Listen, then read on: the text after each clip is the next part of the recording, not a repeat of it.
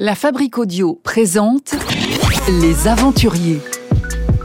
www.lafabriquaudio.com Vous souhaitez devenir sponsor de ce podcast? Contact à lafabriquaudio.com. Les aventuriers avec notre aventurière du jour, euh, c'est euh, Sophie, Sophie Gauthier qui est là. Salut Sophie. Salut Florent, merci de me recevoir. Avec plaisir. Sophie, toi tu euh, en, 2000, en 2020, tu avais quasiment 30 ans et avant euh, ta 30e année, avant ce, passage un petit peu euh, bah, toujours compliqué, hein, euh, enfin souvent en tout cas, euh, tu as décidé de te lancer euh, euh, finalement des, défis. Tu as décidé de, te lancer précisément sans défis. Raconte-nous un petit peu d'où est venue cette, euh, envie de, de, ces 100 défis avant tes 30 ans. C'est ça, bah écoute, euh, euh, j'ai réalisé un peu tard que j'allais avoir 30 ans, euh, 3-4 mois avant, et, euh, et je me suis dit, euh, waouh, mais en fait, euh, euh, 30 ans c'est quand même un cap, même si euh, aujourd'hui je pense pas du tout qu'il faille être euh, quelque part en particulier à 30 ans, il faut juste, euh, on est parfaitement au bon endroit en toutes circonstances, mais pour moi je me disais quand même, waouh, 30 ans... euh, c'est un cap, ça signifie quelque chose euh, pour moi. Et euh, j'avais passé les cinq dernières années à pas mal travailler, à être vraiment dédiée à ça. Et là, je me suis dit, mais il y a tellement de choses que j'ai envie de tester, tellement de rêves qui me restent encore à accomplir, tellement de dossiers que j'avais envie de clore aussi, de trucs dont je voulais me débarrasser, que je voulais vraiment mettre derrière moi avant d'entamer une nouvelle décennie. Et c'est comme ça que j'ai lancé le projet Three Months Before I'm 30, donc trois mois avant d'avoir 30 ans. Et l'idée, c'était de réaliser un défi par jour pendant trois mois, donc c'était euh, un peu intense. Et donc ça faisait environ euh, 90 défis. Et puis quand j'ai eu 30 ans, euh, je me suis dit quand même, j'avais un peu chopé le virus. Euh, et puis il y en avait certains qui étaient assez, assez importants pour que je me dise, allez, il m'en reste 10, je vais jusqu'à 100. Et là, je me donne pas de deadline.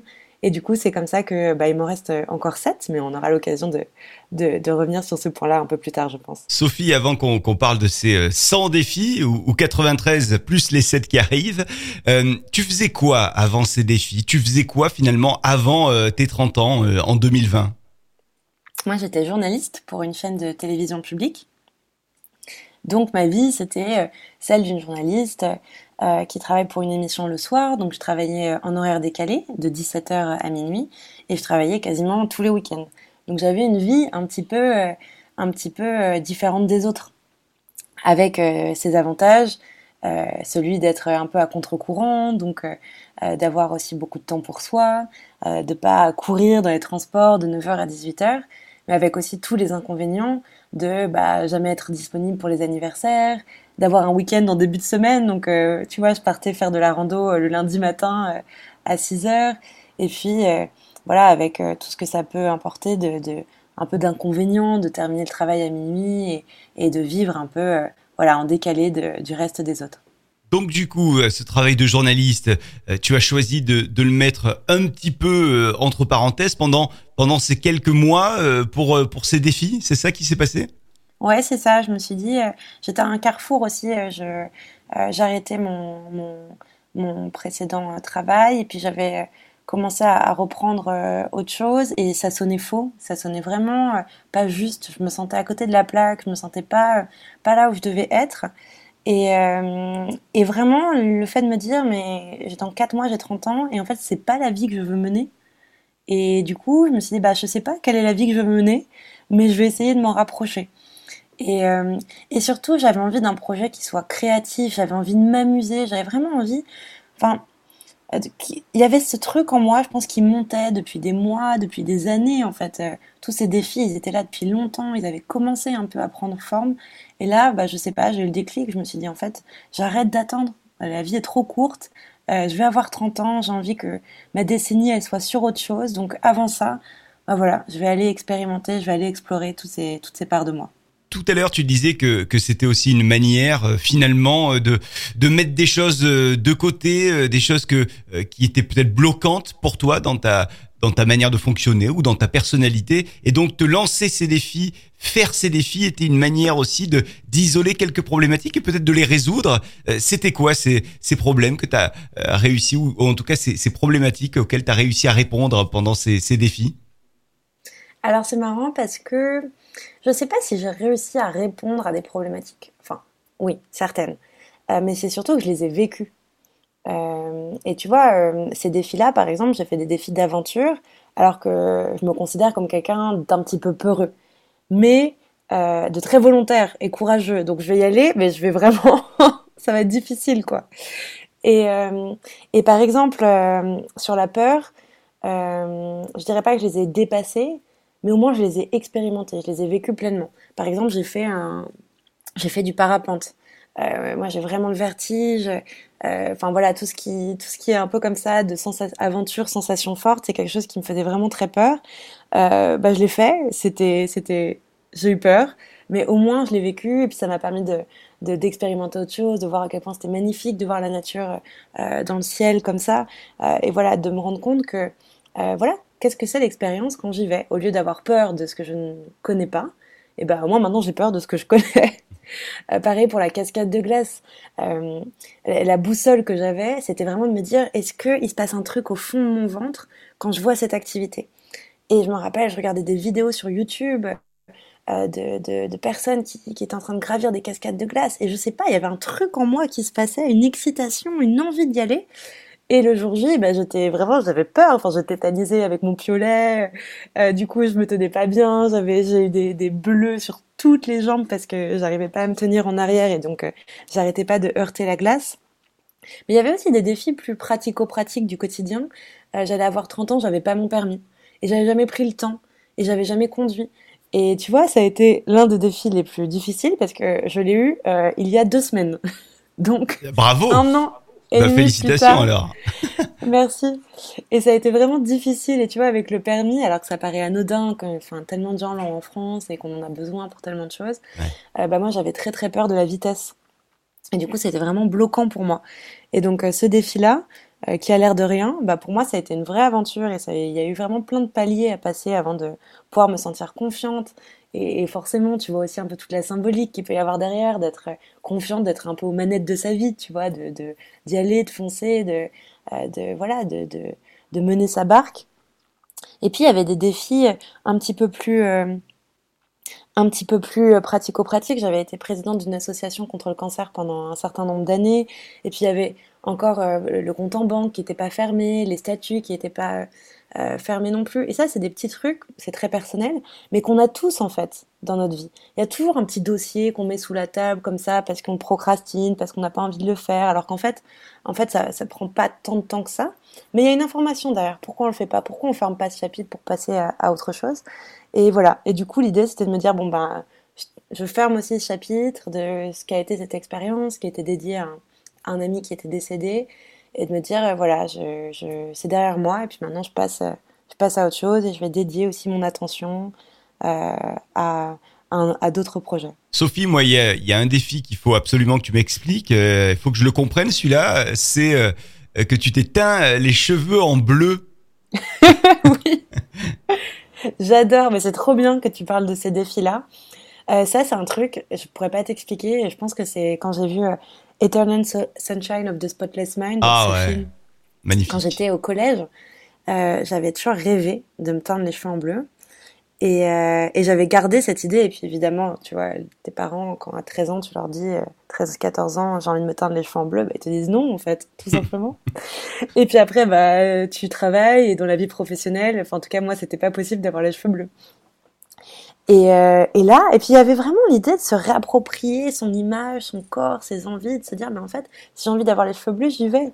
Alors ça fait un petit peu crise d'ado, mais je crois que c'était, c'est applicable à plein de choses.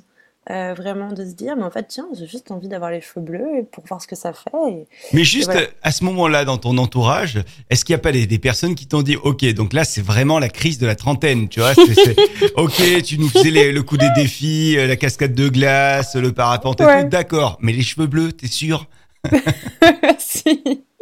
si, si, je pense que ouais, il y a pas, il y a, il y a pas eu que les cheveux bleus, il y a eu chanter en public. Enfin, si, si, je pense que certains se sont dit, elle craque, elle craque complètement. Ça t'a fait du bien de, de craquer pour certains, finalement? Ouais, ça m'a fait du bien, ça m'a libérée. Ça m'a vraiment libérée, ça a ouvert des portes que je soupçonnais pas. Et surtout, ça m'a, alors, ça va tout de suite prendre une tournure peut-être euh, très deep, très, très profonde. Euh, ça m'a reconnecté à mon essence. Le fait euh, de me laisser une liberté presque totale, même si pas complètement. Et ça aussi, je milite vachement pour, euh, pour se dire, on n'est pas obligé de faire des trucs incroyables, super difficiles.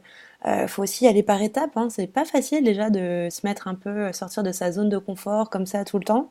Donc euh, voilà, faut y aller mollo. Parfois, c'est juste parler à un inconnu dans la rue. Enfin voilà. Mais, mais oui, tu vois, par exemple, il y avait des défis un peu bizarres. Mais je sais pas pourquoi ils m'attiraient. Il y avait vraiment un truc notamment par exemple à apprendre une, une suite de chiffres euh, la plus longue possible en 5 minutes. Bah ça, je sais pas pourquoi, j'avais envie de faire ça. J'ai adoré. J'ai trouvé ça génial. Ah ouais. Et parfois, je le refais de temps en temps. Euh, Il y avait euh, ouvrir une ligne de téléphonie euh, de poésie. Donc tu pouvais appeler, prendre rendez-vous, et je te lisais un poème. Et tout ça, ça m'a reconnecté aussi avec mes passions profondes en fait. Euh, la mémoire, euh, le challenge, le fait d'être pleinement présent, tu vois, de tout donner en cinq minutes, comme ça. Euh, et puis même, en fait, ça, ça, a ouvert tellement de choses. Par exemple, sur le, le défi d'apprendre le plus de chiffres possible en cinq minutes, euh, ce que j'ai bien aimé, c'est que j'ai découvert, ce que je savais déjà petite, c'est que moi, quand j'ai des problématiques de mémoire comme ça qui sont avec des chiffres, en fait, c'est la musique que je retiens. C'est pas, je les visualise pas, je vais retenir le 2, 2, 2, 4, 6, 6, 6 ou quelle que soit la suite de chiffres qu'on m'a écrite. Et du coup, voilà, là, tu viens explorer une partie de ta mémoire et te dire, ah, ok, c'est marrant, là, ma technique d'apprentissage naturel, mon cerveau, il fait ça, ok, comment je peux l'utiliser au quotidien pour, euh, voilà, pour plein d'autres choses. Et, euh, puis pour appréhender aussi euh, le langage différemment, même si c'est un langage chiffré. Et, euh, la, ligne de téléphonie poésie, c'était très difficile parce que j'avais vraiment l'impression de mettre euh, euh, mon cœur sur la table. Mmh. Déjà, parce que je devais lire un poème qui m'inspire, c'est intime, de savoir qu'est-ce qui me touche. En plus, je devais le partager et puis l'interpréter un peu. Et dans une intimité, celle du téléphone. Et, et ouais, et là, c'était un vrai défi de me dire, mais pourquoi c'est si difficile en fait de montrer ce que t'aimes, de le partager euh, avec quelqu'un comme ça au téléphone? Et voilà, et du coup, c'est plein de petits exercices au final euh, qui te font découvrir des parts de toi et tu te dis, ah ok, là il se passe ça, et pourquoi il se passe ça, et ok. Et surtout, ça m'a vraiment reconnecté avec la littérature, avec l'écriture. C'est des choses que j'avais mis un peu de côté dans le quotidien. En fait, il y a tellement de choses déjà à apprendre sur le monde, sur la façon dont ça fonctionne, que j'avais perdu en fait cette passion qui était là depuis toujours, qui était celle des mots. Et voilà, et là je lui ai redit bonjour et ça a ouvert tellement, tellement de portes. Et c'est qu'en fait, toutes ces portes que j'ai ouvertes, euh, dans mon écosystème personnel, tout a fini par prendre sens. Et on en parlera peut-être après. Et, à prendre sens dans le projet d'entreprise que j'ai eu ensuite de, de, papeterie consciente. Et tous ces petits défis, en fait, ils sont venus nourrir ce projet de manière très inconsciente. Et, et au final, après, tu vois, j'ai entre guillemets accouché de ce truc un peu naturellement. Donc voilà, j'invite un peu tout le monde à venir écouter ces petites voix, ces petites bizarreries internes de manière hyper intuitive, instinctive. Parce que dans votre écosystème personnel, ça va faire sens, ça va faire vibrer des trucs et il va se passer quelque chose.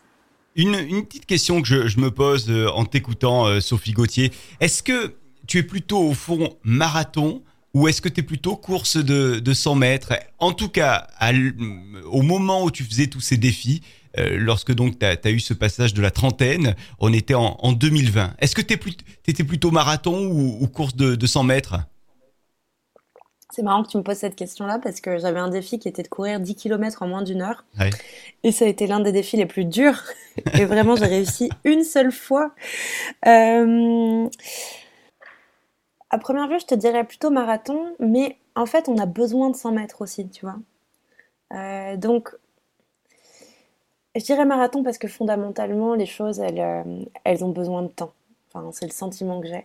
Mais parfois, ça fait du bien de se faire un petit sprint aussi, tu vois. Ça fait du bien, ça libère, il se passe un truc, c'est fort et tout.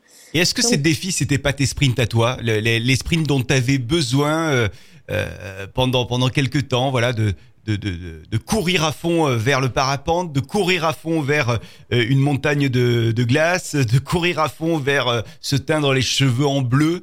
Est-ce que c'était pas des sprints que tu que tu recherchais depuis déjà peut-être une dizaine d'années? Si, ouais, je pense que ça montait depuis un moment et qu'effectivement là, je me suis dit on n'attend plus, on fonce, ouais. C'était des c'était pas mal de sprints. Mais du coup, je me dis, waouh, 93 sprints, c'est pas mal. 93 sprints, euh, ça veut dire qu'il en reste 7, tu le disais en préambule euh, de, ce podcast. C'est quoi les, les 7 euh, défis qu'il te, te reste à faire et pourquoi il te reste cela à faire précisément? Alors, je me mets pas de barrière parce que je vois qu'ils évoluent un peu au fil du temps. Donc, donc je vais te dire certains qui sont envisagés. Et puis, est-ce qu'on va, enfin, tu vois, est-ce qu'ils vont se réaliser ou pas? Je sais pas. Parce que l'avantage avec ce projet, c'est que j'ai vu mes envies bouger aussi. Euh, et j'ai vu aussi du coup quelle était la motivation en fait derrière certains de ces défis et pourquoi du coup j'avais plus envie de les faire parce qu'il y avait autre chose qui avait été nourrie. Mais euh, par exemple, euh, dans les défis un peu sport, j'aimerais bien nager 5 km en mer. J'ai déjà fait un peu 3 cet été, donc voilà, là je sais pas, est-ce que est-ce que je vais le faire avant qu'il fasse trop froid? Maybe. Euh, Il faut y aller maintenant alors. Hein. mais il faut pas tarder, ouais. Il faut pas tarder, effectivement. Euh, gravir le Kilimandjaro, mais là aussi, ça bouge un peu. Et puis la politique vis-à-vis de, de l'ascension du Kilimandjaro est en train de bouger. Donc je sais pas si, si au final j'ai envie de m'associer euh, à ça. Hmm. Euh, mais il y a aussi des défis euh, un peu plus simples. Euh, il me reste encore euh, de faire une semaine à la ferme.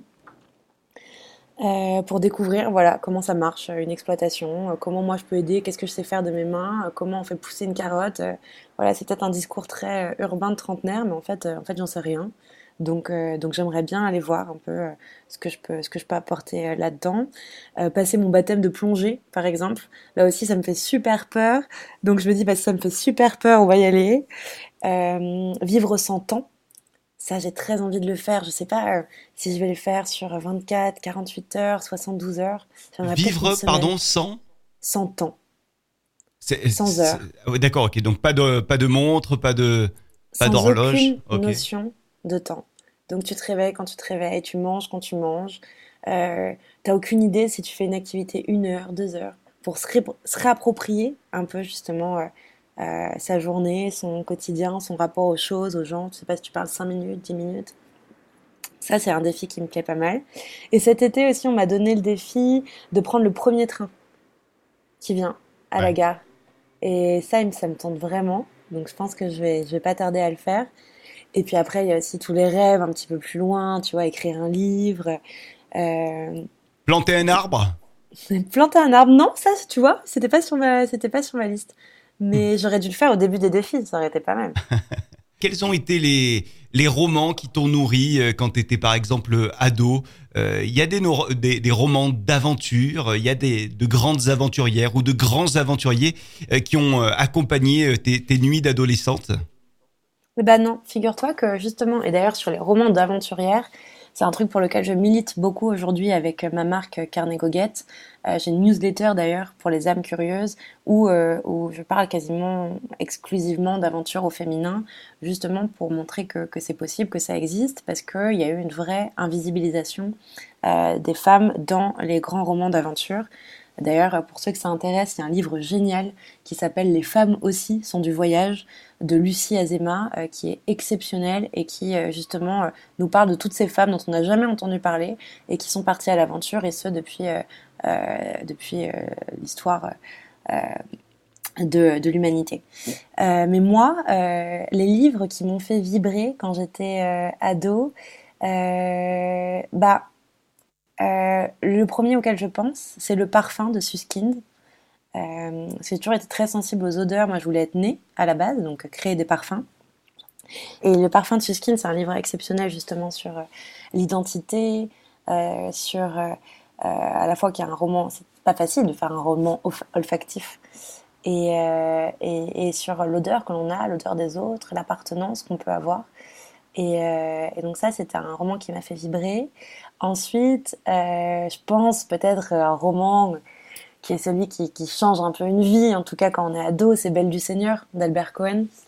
Je pense que là, c'est la découverte euh, voilà, de, des relations amoureuses, de, euh, de, en plus d'être un roman historique exceptionnel sur euh, la Société des Nations, sur, euh, voilà, sur euh, cette période historique-là, mais, euh, mais sur la manière dont, dont les relations humaines et amoureuses se, se composent et, et c'est magnifiquement décortiqué.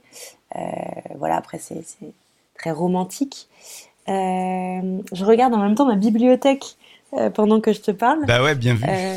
Il n'y a pas d'Alexandra David dans ta bibliothèque encore Eh ben par non, je exemple l'avais pas lu, tu vois. Ouais. Je l'avais pas lu quand j'étais adolescente. J'avais pas lu tous ces tous ces grands romans d'aventure, de voyage. Mais je lisais beaucoup beaucoup de biographies et euh, et de biographies de de par exemple de déportés de la Shoah. Euh, beaucoup d'histoires qui étaient un peu lourdes quand même. Mais mais vraiment, ce qui m'intéressait, c'était la vie des gens. C'était de me dire qu'est-ce qu'ils ont ressenti, qu'est-ce qu'ils ont pensé, qu'est-ce qu'ils ont vu. Euh, si, je pense à un autre livre, c'est Moi Bouddha de José Fraîche. C'était voilà quelques livres qui m'ont qui m'ont marqué avec euh, La Trappe-cœur de Salinger aussi. Je trouve euh, maintenant que je l'ai relu à l'âge adulte, je me dis ah bon, euh, c'est peut-être. Ouais, il y a des choses qui changent moins. effectivement, ouais, qui euh, le regard change moins, mais- sur certaines œuvres, ouais.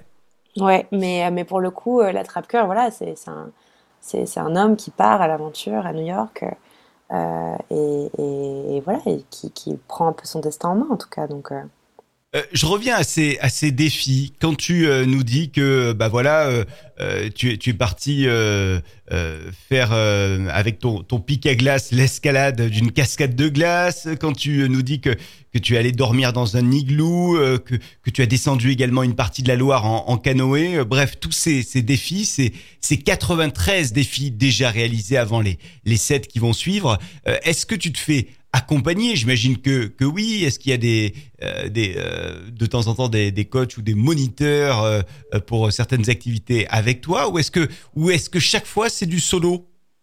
Non, je me fais toujours accompagner.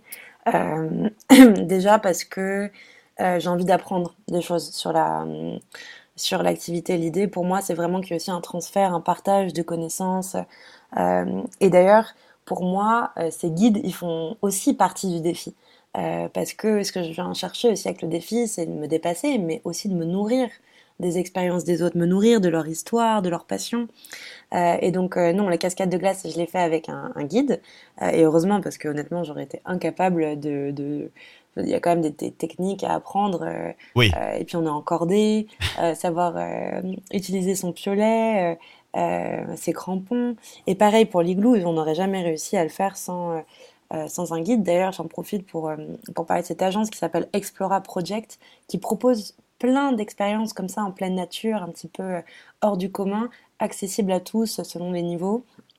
Et, euh, voilà, et là le guide c'était génial parce que il nous fait pas juste faire un igloo. On a fait 48 heures de randonnée où il nous parlait aussi de la faune et de la flore.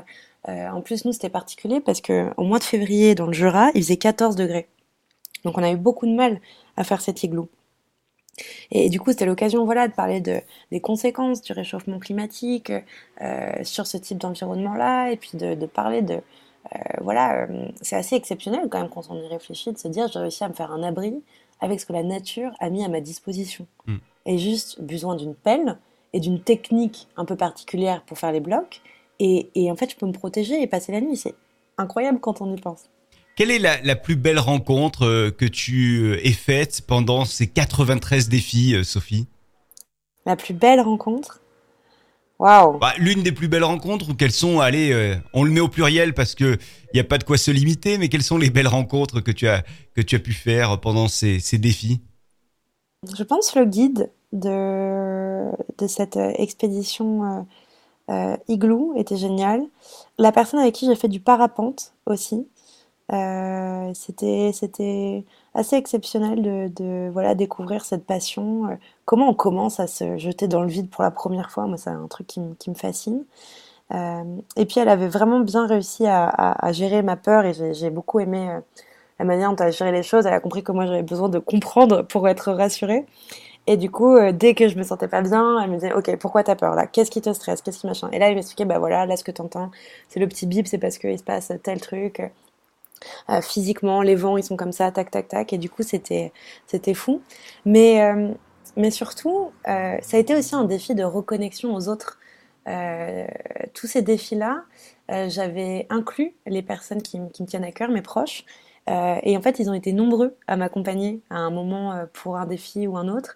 Euh, par exemple, un dimanche, on a fait une pyramide humaine euh, avec des copains qui étaient venus bruncher, et ça a l'air de rien. Et, et, et, et c'est pour ça, vraiment, les défis, c'est une ode aussi aux petits riens, à, à, à, à ce qui paraît inutile et donc qui est forcément indispensable. Euh, et voilà, on a juste fait ça, cette pyramide humaine, et c'était trop drôle. Combien d'étages pour la pyramide euh, Seulement deux. Ah, non, mais c'est déjà pas mal. Hein. Donc euh, moi j'étais tout en haut, mais euh, mais voilà, le, le liglou je l'ai fait avec mon père. Donc euh, et pour lui qui a voilà qui a plus de 60 ans, bah c'est une petite expérience quand même de passer la nuit dans un igloo. En plus, pour la petite histoire, l'igloo il s'est effondré sur nous à 5 heures du matin, donc on a ensuite passé la nuit à la Belle Étoile. Enfin voilà, j'ai une amie aussi, j'avais le défi de chanter en public et j'ai une amie qui exprès a appris pour moi un morceau de piano euh, et qui l'a joué à mes côtés pendant que je chantais comme une casserole. Euh, voilà, tout ça c'est des euh, j'ai beaucoup de gratitude pour les pour les personnes qui se sont impliquées auprès de moi et, et ce projet d'entreprise que j'ai eu ensuite à la fin, c'est une de mes copines entrepreneuses qui m'a dit bah voilà, moi j'ai envie que tu te lances avec tes carnets et je te donne ça comme défi. Donc, donc voilà, c'était aussi un projet où j'étais pas vraiment toute seule. Sophie, quel a été euh, le défi le, le plus compliqué euh, sur ces 93 défis euh, déjà passés? C'est une question qui est difficile parce que euh, bah, je pourrais dire le permis. J'ai quand même mis euh, plus d'un an et demi à l'obtenir. Euh, donc ça a été long par étapes, mais ça a été par exemple aussi difficile de chanter en public, par exemple. C'était vraiment difficile parce que euh, je chante pas bien, en tout cas je considère que je chante pas bien, et, c'était très malaisant, tu vois, et d'aller et de plonger dans ce malaise, euh, c'était pas facile. Il y a des vidéos de, de ce moment-là? Oui, il y en a une. Il y en a une, il y en a une sur le compte Instagram euh, Three Months Before I'm 30. Mais bon, heureusement, j'étais accompagnée quand même par une copine qui, qui m'a prêté main forte, donc j'étais pas seule. Et c'était assez, tu vois. Je pense que voilà, c'était c'était pas mal d'être deux quand même. Et t'oses la, la, la regarder cette vidéo de temps en temps ou, ou, ou tu Non. as mis de la distance avec euh, Non, non, elle est postée, mais je, je, de toute façon, en général, j'aime pas trop revenir en arrière, donc euh, je poste et puis après, je, je, je regarde plus trop. Bon, tu le disais, euh, toutes ces aventures, tous ces défis t'ont quand même permis euh, euh, de d'arriver sur un, un nouveau défi de, de vie professionnelle euh, et tu as lancé euh, euh, la grande aventure. C'est un, un joli carnet de voyage conçu pour les âmes curieuses comme la tienne. Raconte-nous cette nouvelle aventure qui, qui s'est ouverte à toi ou plutôt que tu as ouvert toi-même. Eh ben, il y a maintenant, allez, presque un an, donc j'ai lancé la marque euh, de papeterie consciente Carnet Goguette. Euh, papeterie consciente, euh, ça veut dire quoi? Ça veut dire des outils papier pour développer sa conscience de soi et du monde. Et du coup, comme tu le disais, j'ai créé La Grande Aventure. Donc c'est un carnet de voyage qui est conçu en trois étapes. C'est-à-dire qu'on le remplit avant de partir, pendant son voyage et après. Et ce qui est fou, c'est qu'il est complètement composé de tous ces petits défis, au fond, qui ont germé en moi et qui ont donné ce projet. Parce que dedans, il y a des rubriques à la fois pour se connecter à ses émotions, se demander mais pourquoi j'ai vraiment envie de faire ce voyage, qu'est-ce que je recherche, pour développer sa gratitude, euh, mettre ce qui nous met en joie à l'idée de faire ce voyage. Et puis avec l'idée aussi d'accompagner les gens dans le récit de leur expérience. Donc il y a plein de petites rubriques qui vont euh, inviter les gens à euh, tourner leur regard vers des petits détails, vers ce qui les interpelle, à se connecter aux autres, leur demander aller un petit peu plus loin que ce qu'on peut lire dans les guides quand on voyage, et ce, qu'on soit en France ou à l'étranger. Euh, il y a des petites rubriques pour euh, voilà venir demander aux gens euh, c'est quoi vos adresses favorites ou qu'est-ce que vous faites quand vous avez une fête familiale, qu'est-ce que vous aimez manger, qu'est-ce que vous aimez faire comme activité. Je suis attachée à la langue. D'ailleurs, un des défis, c'était d'apprendre un mot par jour. Et ça, c'est un des défis que j'ai le plus aimé. C'est tout simple, ça a la portée de tous, et ça m'a rempli d'une joie. Et encore aujourd'hui, parfois, je continue d'une joie exceptionnelle. Et t'arrives à t'en souvenir de tous ces mots que tu as que tu as appris? Non, pas toujours, mais je sais qu'ils sont là. Ils sont là dans une partie de moi. Et, euh, d'ailleurs, dans la newsletter des âmes curieuses, parfois, je mets un petit mot qui, vient à ma rencontre. Donc, euh, c'est pas tout le temps. Mais parfois, dans un livre, il y a un mot qui me marque ou je lis, tu vois, là, dernièrement, je lisais un article sur euh, euh, l'intuition dans la philosophie et, euh, il parlait du hormé, qui est un concept grec d'élan vital, d'impulsion de vie. Et je me suis dit, ah, voilà, bah, ça dans la prochaine newsletter, voilà, parce que ça résonne en moi à un moment. Et du coup, voilà, ce carnet de voyage, euh, il est conçu euh, pour vous aider à, raconter votre expérience, pour ceux qui ont envie de tenir un carnet de voyage, mais qui savent pas toujours par où commencer. Et puis aussi pour faire le bilan un peu de ce qui vous a traversé, de ce que vous avez vécu. Euh, la vie va tellement vite on a tellement parfois du mal à prendre le temps de se rendre compte de ce qu'on traverse, de ce qui nous anime. Et, euh, et voilà, et c'est un, un, bel outil que j'ai conçu pour être vraiment un, objet élégant qu'on garde toute la vie et, et, aussi un outil créatif, un outil de liberté. Pour moi, les carnets, c'est un peu le dernier, le dernier lieu de liberté totale. Un carnet, c'est un endroit qui vous appartient. La page blanche, elle vous appartient. Vous pouvez écrire tout ce que vous voulez dedans. Vous avez le droit d'être entièrement vous-même avec euh, toutes vos émotions, vos pensées, vos petites bizarreries. Ça appartient qu'à vous. Et voilà, du coup, je suis contente. Euh, j'ai créé cet outil-là. Et puis l'idée, après, c'est de développer la gamme. Euh, a priori, pour Noël, il y aura un autre carnet sur un autre thème euh, que, que je vous que vous partage pas encore. Mais, euh, mais voilà, l'idée, ça va être d'offrir ces outils de conscience accessibles à tous, qui sont tout simples. C'est juste un carnet, mais c'est une porte ouverte sur le monde. Tu as osé te lancer, ça faisait partie de l'un de tes euh, défis, euh, oser euh, l'entrepreneuriat, oser le changement de carrière, oser finalement cette nouvelle aventure dont tu nous as parlé là pendant bah, pendant quelques quelques temps dans le, podcast Les Aventuriers et on t'en remercie infiniment. Carnet Goguette, c'est donc ta marque de, papeterie parisienne créée en, en, 2021 et puis donc ton premier carnet, La Grande Aventure, ce carnet de voyage conçu pour noter avant, sur le moment et après nos, nos voyages, nos, nos, remarques, nos interprétations de la vie, de ce qu'on voit, nos rencontres, etc., etc. Et Sophie, on te, on te souhaite le meilleur avec cette aventure. Merci beaucoup, Florent. À bientôt. À bientôt. Les aventuriers. www.lafabriquaudio.com Vous souhaitez devenir sponsor de ce podcast? Contact à lafabriquaudio.com.